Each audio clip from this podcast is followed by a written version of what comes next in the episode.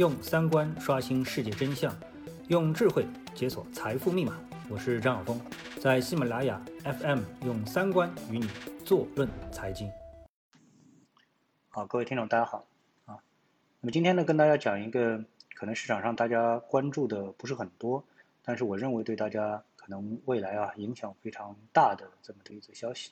呃，给大家解读一下啊。那么在解读之前呢，呃，我再给大家做一个小小的广告，就是我现在的频道里面呢增加了一栏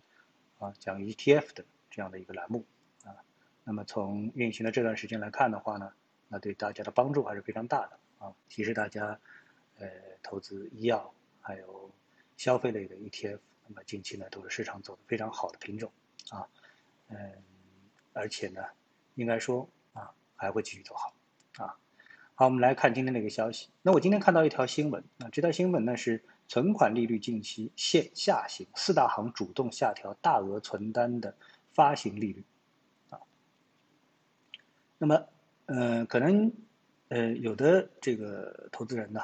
听众啊，觉得大额存单跟他关系不大啊，因为毕竟是大额嘛啊，你的资金够不上这个大额的一个资格。但是呢，我们并不是说呃因为大额存单的利率发生了变化，所以跟你的投资直接有什么关系？而是间接的影响你的这个财富的判断啊，财富取向的判断啊。我们看到工农中建四大行主动下调了三年期、五年期大额存单的发行利率，由原来的存款基准利率的一点五倍调整到一点四五倍。什么概念呢？就是说大额存单的存款利率是小额存单或者说普通存款的这个利率啊的一点五倍。啊，如果说你认为，比如说三年期的三个点左右，那一点五倍就是四点五个点左右啊。当然好像没这么高啊，没这么高。呃，具体我们就不去研究了啊，因为像我们这种做交易的呢，一般也不会去做这种存单啊、银行理财产品啊，毕竟它的这个呃叫什么机会成本太高啊。你为了四个点的利润，放弃这个市场当中的交易利润。好，那这个我们不多说啊。那么这里面出现一个什么问题呢？大家都知道啊，在今年呃。有这么一个情况，也就是说呢，关于呃大家的买房的贷款利率啊，它未来呢会实现一个新的这个政策啊，就是呢跟着呃银行的利率水平走啊。那么如果降息了啊，那就是你要调整一下啊，你要调整一下。那么也就是你调整好之后，你做一个选择题，你是选择固定的，就是你原来多少还是多少。还是选择呢跟着银行的利率浮动。如果银行的利率往下走，那你呢？哎，你也往下走啊。如果盈利的银行的利率往上走，你也往上走啊。那么这个大家一听就明白了。也就是说，呃，如果说啊，这个到了明年，银行的存款利率往下走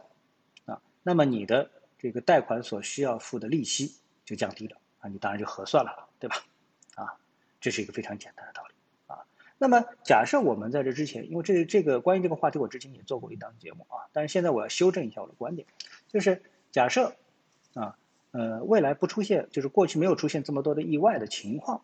啊，比如说中美贸易战啊等等之类的啊，那么我认为呢，中国未来的这个经济的状况啊，会向日本靠拢啊，或者向北欧啊，就是呢走向零利率啊，特别是向日本靠拢，就是走向零利率。那如果走向零利率的话呢，当然你现在。呃，好坏还有这个三四个点的利率啊，那你当然是要把它呃变成一种这个变动利率，对不对？那这样的话，未来你就会非常的划算啊。但是呢，由于呢这个先期啊出现了一些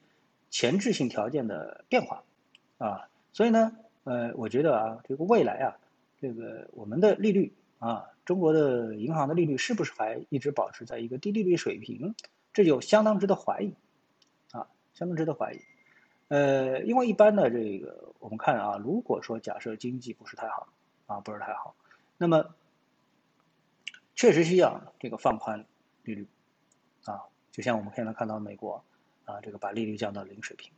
但是呢，美国降到零零利率的这个水平呢，它并不担心啊引发通胀。啊，这是他们长期的经济运行的一个结果，就是在现在的这个经济萎缩的情况下面，它不会担心呃引发这个通胀。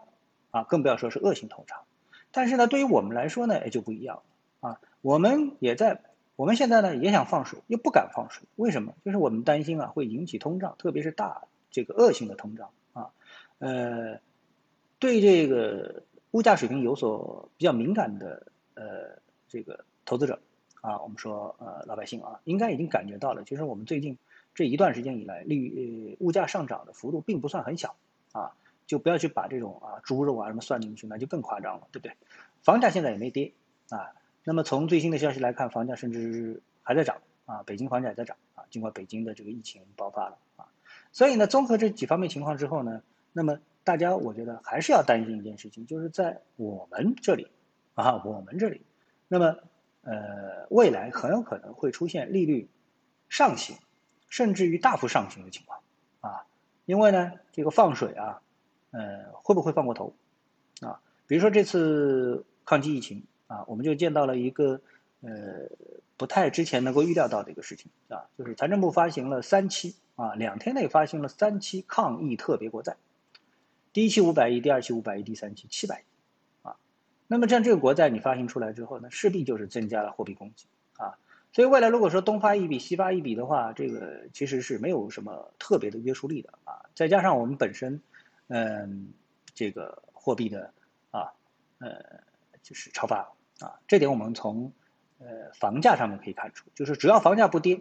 啊，就不能说我们的货币是进入到真正的紧缩。啊而且呢，呃，无论从央行还是财政部，对于货币紧缩啊，嗯，本质上它是抗拒，啊，是抗拒的。所以呢，呃，这次的我们说大额存单的利率下行啊，如果说你是做股票的话，你就发现，你就会担心这是不是一次诱空，啊，诱空，因为呃，之前的一切的这个市场的运行都让你感觉到，哎，银行利率真的会降哦，啊，继续往下降，对不对？然后你。确实应该是签签浮动利率的房贷的这样的一个修正，啊，否则的话你未来会吃亏啊，对不对？啊，你就不会去选择固定利率，啊，但是假设这是一个诱空呢，啊，我非常担心这是一个诱空，啊，所以呢，我在这里呢提醒大家啊，呃，明年如果说你还没来得及改的话，那么明年啊，呃，利率上行的可能性在中国是非常大的，啊，我们面临着人民币。这个贬值的压力，我们面临着那个通胀的压力，我们面临着啊呃我们说呃各方面的压力啊各方面的压，几方面的货币方面的压力啊，所以呢，呃保守一点的说啊，我觉得大家还是不要啊赌单边啊不要赌单边啊呃因为毕竟利率下降的空间其实是非常有限的啊。呃，而上行的空间是比较广阔的啊，所以风险跟收益比啊，实际上是不成正比的啊，所以我在此呢特别提示大家啊，要注意这样的一个问题啊。好，谢谢各位啊，我们下次的节目时间再见。